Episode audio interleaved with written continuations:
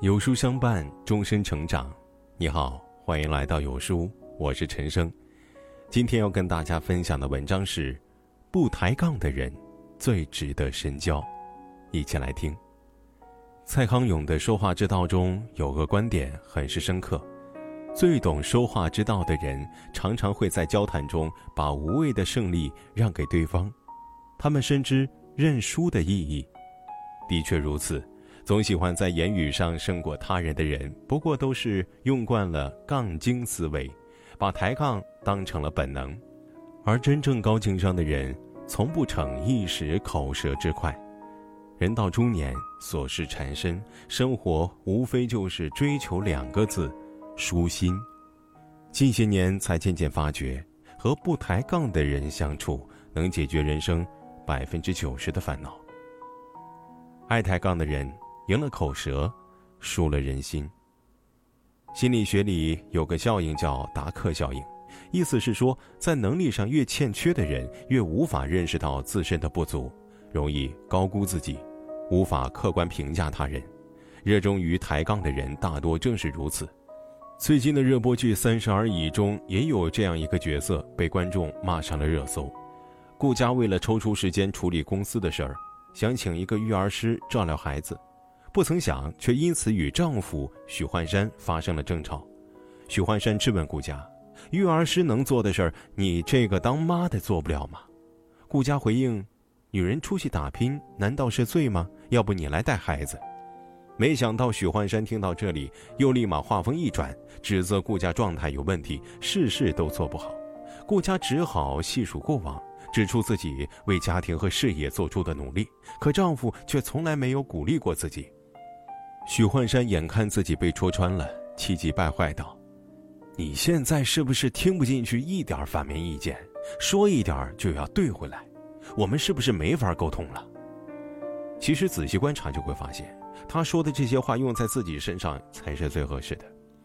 看到这个片段，不禁想起曾有人总结当代杠精的特点：管你说什么，先反驳再说。与人交往最怕遇见许幻山这种人。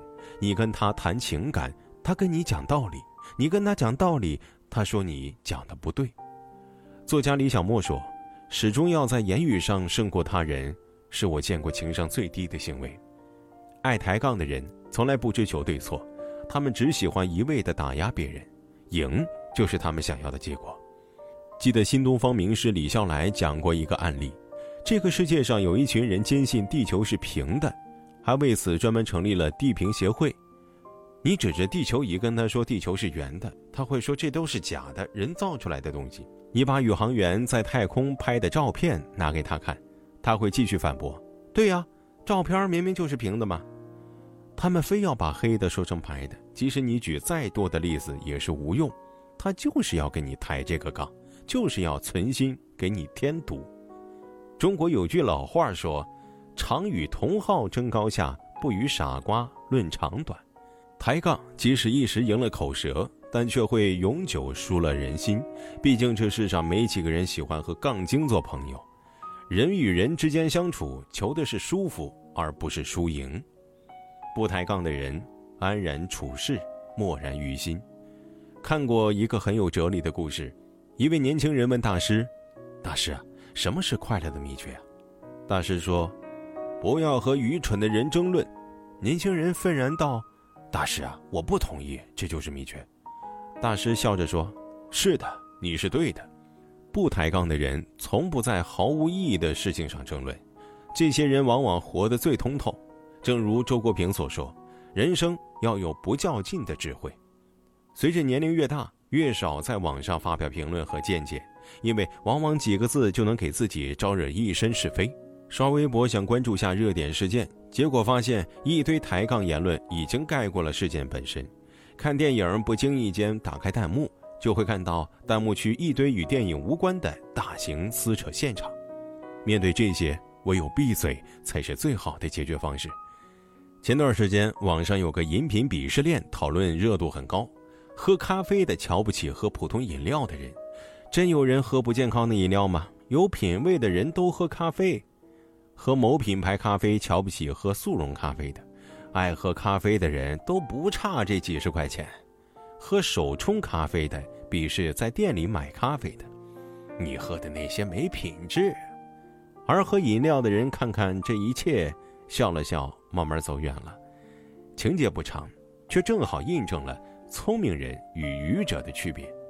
法学教授罗翔有句话说的很对：一个知识越贫乏的人，就越拥有一种莫名其妙的勇气和自豪感。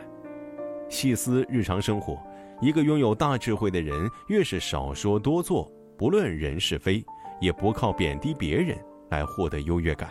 演艺圈的诸多演员中，黄渤常被人称赞情商和演技一样高。有一年的金马奖颁奖典礼上，主持人笑黄渤服装奇怪，问他：“你是穿着睡衣来的吗？”黄渤机智回答：“因为金马奖是我家呀。”巧妙化解了尴尬，不仅缓和了气氛，还拉近了距离。很喜欢他曾经提到的第四理论：天下第一注定万众瞩目，压力山大，不是一个太舒服的状态。第二，你还想玩命的超过第一；第三，也有这个心态，做天下第四，有了一定的高度，压力却小了很多。你可以拥有尊重，又不用日夜难安。人生最好的状态，就应该像黄渤说的那样：不争不辩，尊重自己，尊重他人，知人不评人，知理。不争论，不抬杠，才能安然处世，默然于心。舒服是一个人的顶级魅力。为什么说和不抬杠的人相处能解决人生百分之九十的烦恼？因为著名的费斯汀格法则指出，生活中的百分之十是由你身上的事情组成，而另外的百分之九十，则是由你对所发生的事情如何应对所决定的。有人说，智商决定了一个人的下限。而情商却是决定了一个人上限的标准。和爱抬杠的人在一起，会感到身心俱疲，因为每一场讨论最终都会变成无谓的争辩，耗费了时间，也损伤了精力。而与不抬杠的人交谈，总是如沐春风，不会陷入艰难的境地，从心底里会深感舒服，烦恼从根源上就解决了。古人云：“大聪明的人，小事必朦胧；大懵懂的人，小事必似茶。”盖似茶乃懵懂之根，而朦胧正聪明之枯也。只有糊涂之人，才总是喜欢在小事儿上锱铢必较。大智者都懂得处事让他人舒服，做人让自己舒服，把日子过得舒服。舒服是一种修养，更是顶级的人格魅力。说话的态度决定了处事的高度，说话的分寸就是做人的尺寸。说话的格局决定了让人舒服的能力。后半生最好的活法，莫过于做一个舒服的人，做让人舒服的事儿，和相处舒服的人走完一生。愿你我都能学会做一个不抬杠的人，温柔对待世界，被世界温柔以待。经历整整一百七十五天，影院终于开门了。疫情后的第一场电影。有书君想免费请你看，如果你八月八号在北京，那么下午两点，我们在影院久别重逢吧。因为影院上座率只有百分之三十，所以我们公开招募的观影名额只有三十个。其他城市的书友别急，也许下一次我们就会去到你的城市哦。目前所剩名额不多了，北京的朋友们，赶紧扫描下方二维码。报名吧。好，今天的文章就跟大家分享到这里了。如果你喜欢今天的文章，记得在文末点亮再看，跟我们留言互动哦。这样有书就能每天都出现在您公众号靠前的位置了。另外，长按扫描文末二维码，在有书公众号菜单免费领取五十二本好书，每天有主播读给你听。明天同一时间，我们不见不散。